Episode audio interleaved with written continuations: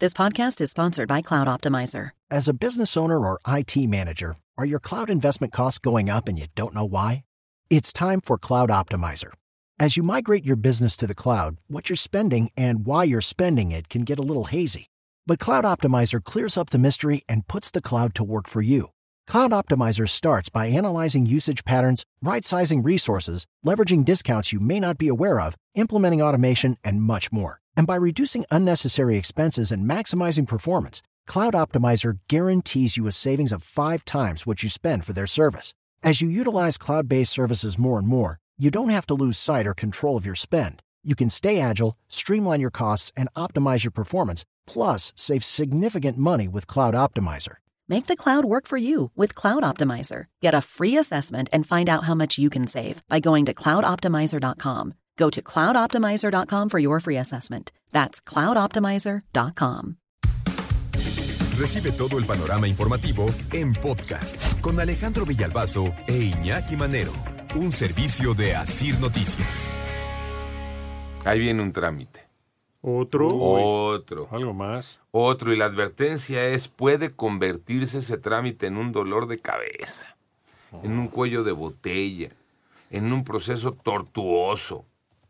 ¿Para quién? Para quien tiene un afore. ¿Por qué? Ah, pues porque resulta que a partir de enero, escuchen esto porque es puntual, ¿eh? A partir de enero, quienes tenemos afore, debemos de contar con un NIP.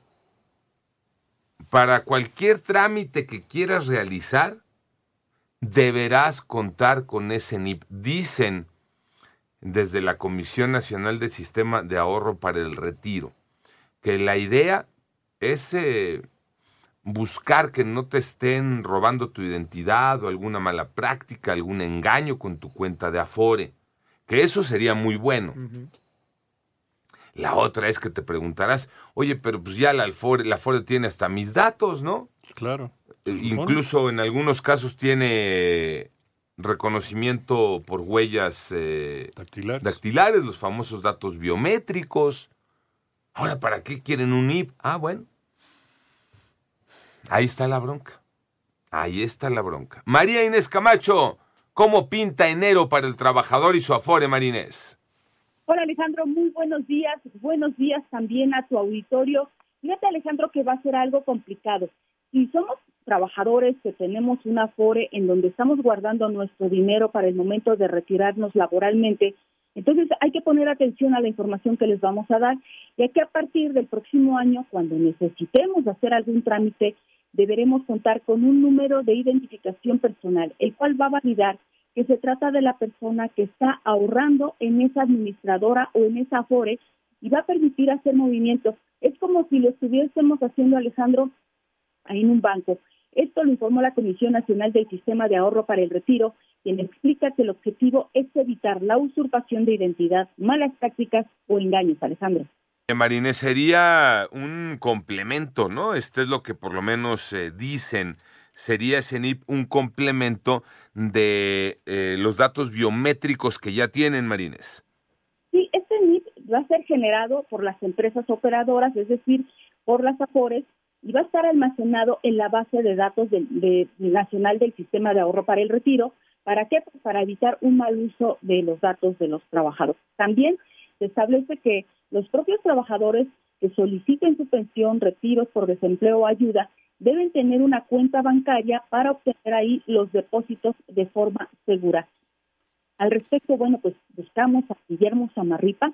Él es el presidente de la Asociación Mexicana de Administradoras de Fondos para el Retiro, la AMAFORE, y en entrevista con Panorama Informativo Alejandro nos explica que actualmente las 10 AFORES que se encuentran en opera, eh, operando en el mercado están en este proceso de transición para contar con un sistema de ahorro más robusto para evitar la suplantación de identidad o cualquier otro fraude en el sistema de ahorro para el retiro. Vamos a escuchar.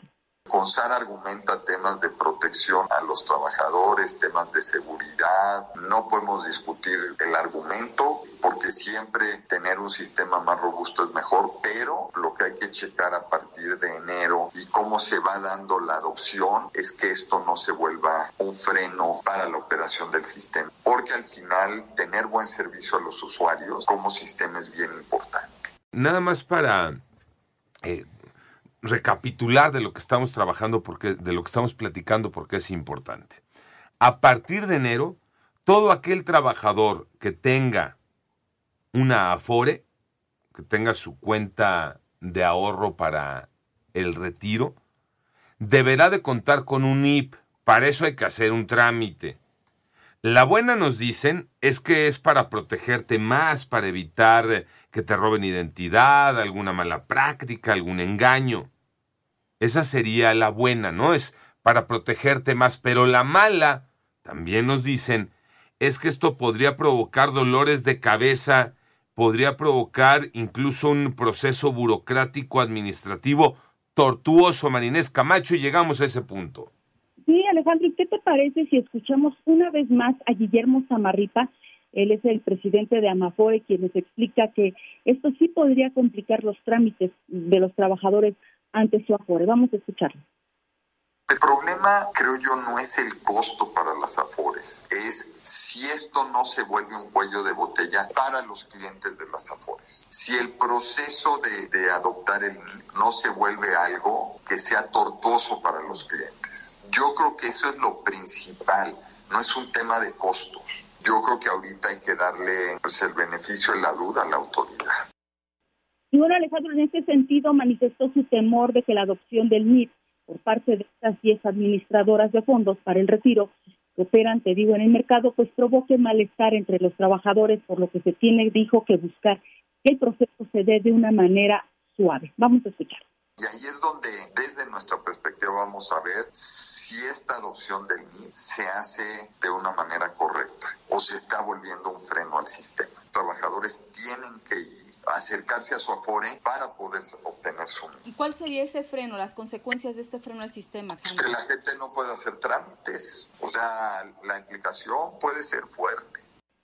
Y bueno, Alejandro agregó que los trabajadores deben entender que además de los datos biométricos que ya tienen las AFORES, como las huellas digitales, el reconocimiento facial y de voz, ahora, por una disposición de la autoridad regulatoria, deberán contar con este NIP, sin el cual no podrán realizar trámites. Por ello, dijo, deberán acercarse a su AFORE para saber qué debemos hacer para obtener precisamente este número de identificación personal.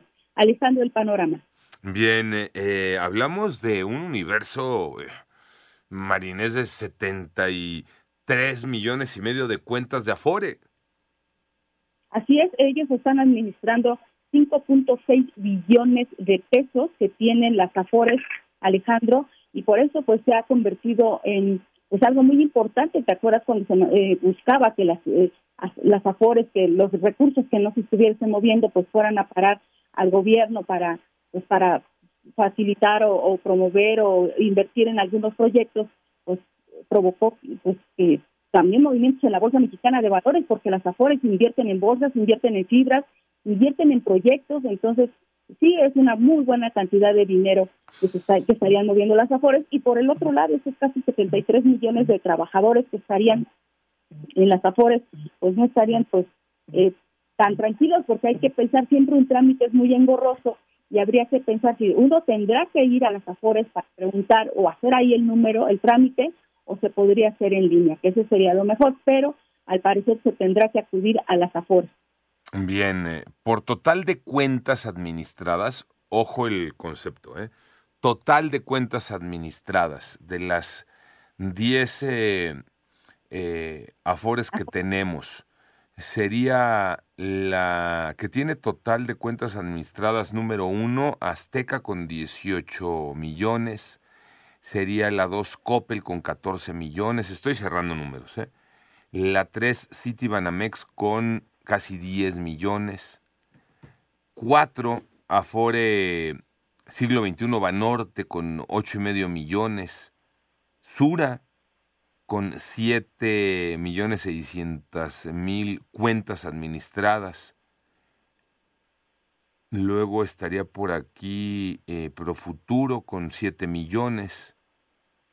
eh, Afore principal, 2 millones y medio, pensionista, Afore pensionista, 2 millones 100 mil, eh, Invercap, 2 millones 67 mil y por último Inbursa, 1 millón 60 mil.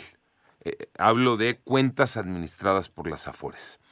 Y ese, ese universo ¿no? de, de cuentas, por lo tanto, de, de trámites que se tendrán que hacer. Si son 73 millones de cuentas, pues serían 73 millones de NIPS que se tendrían que generar para que tú pudieras hacer movimiento a través de tu Afore, Marines. Sí, sí, son los, lo que se tendría que hacer. Hay que recordar que ya pues, lo que es el sistema regulatorio que es, está encabezado por la CONSAR, pues ha fijado ya eh, los topes de las comisiones que deben de cobrar las AFORES actualmente son 0.57%. A finales de este año ya sabremos cuánto es la comisión, aunque bueno, pues sí ha provocado que algunas AFORES estén eh, pues mm, con problemas ahí de pues de poder mantenerse porque dicen que no pueden seguir bajando las comisiones que cobran. Pero aquí eh, yo le preguntaba a Guillermo Samarripa, ¿y cuánto nos va a costar a los trabajadores pues hacer eso, ese cambio, ¿no? Porque al final de cuentas para nosotros y ellos están administrando. Dijo, sí, se va, sí va a haber algún costo, pero aquí lo importante y lo deseable es que no se convirtiera en un dolor de cabeza, en algo tortuoso, como dice él, para los trabajadores que cuando queramos hacer, por ejemplo, tocamos madera, un retiro de desempleo, un retiro parcial de desempleo, cuando nos quedemos sin chamba. Sí, pues no tengas el NIP, ¿no? Y entonces no puedes. Y además finalmente tienes que ir a tu Afore a hacer el trámite para obtener ese NIP porque no hay no hay más que en lo presencial, tienes que teclear el NIP. Entonces, a ver en qué en qué va esto, ¿no? A partir de enero es lo que se ha anunciado. Panorama informativo. Hey, Drew Scott here, and I'm Jonathan Scott, reminding you that life's better with a home policy from American Family Insurance. They can help you get just the right protection at just the right price and help you save when you bundle home and auto. Kind of like Goldilocks and the Three Bears. It'll be just right for you. We love a custom build. American Family Insurance. Insure carefully, dream fearlessly. Get a quote and find an agent at amfam.com. Products not available in every state. Visit amfam.com to learn how discounts may apply to you. American Family Mutual Insurance Company SI and its operating company 6000 American Parkway, Madison, Wisconsin.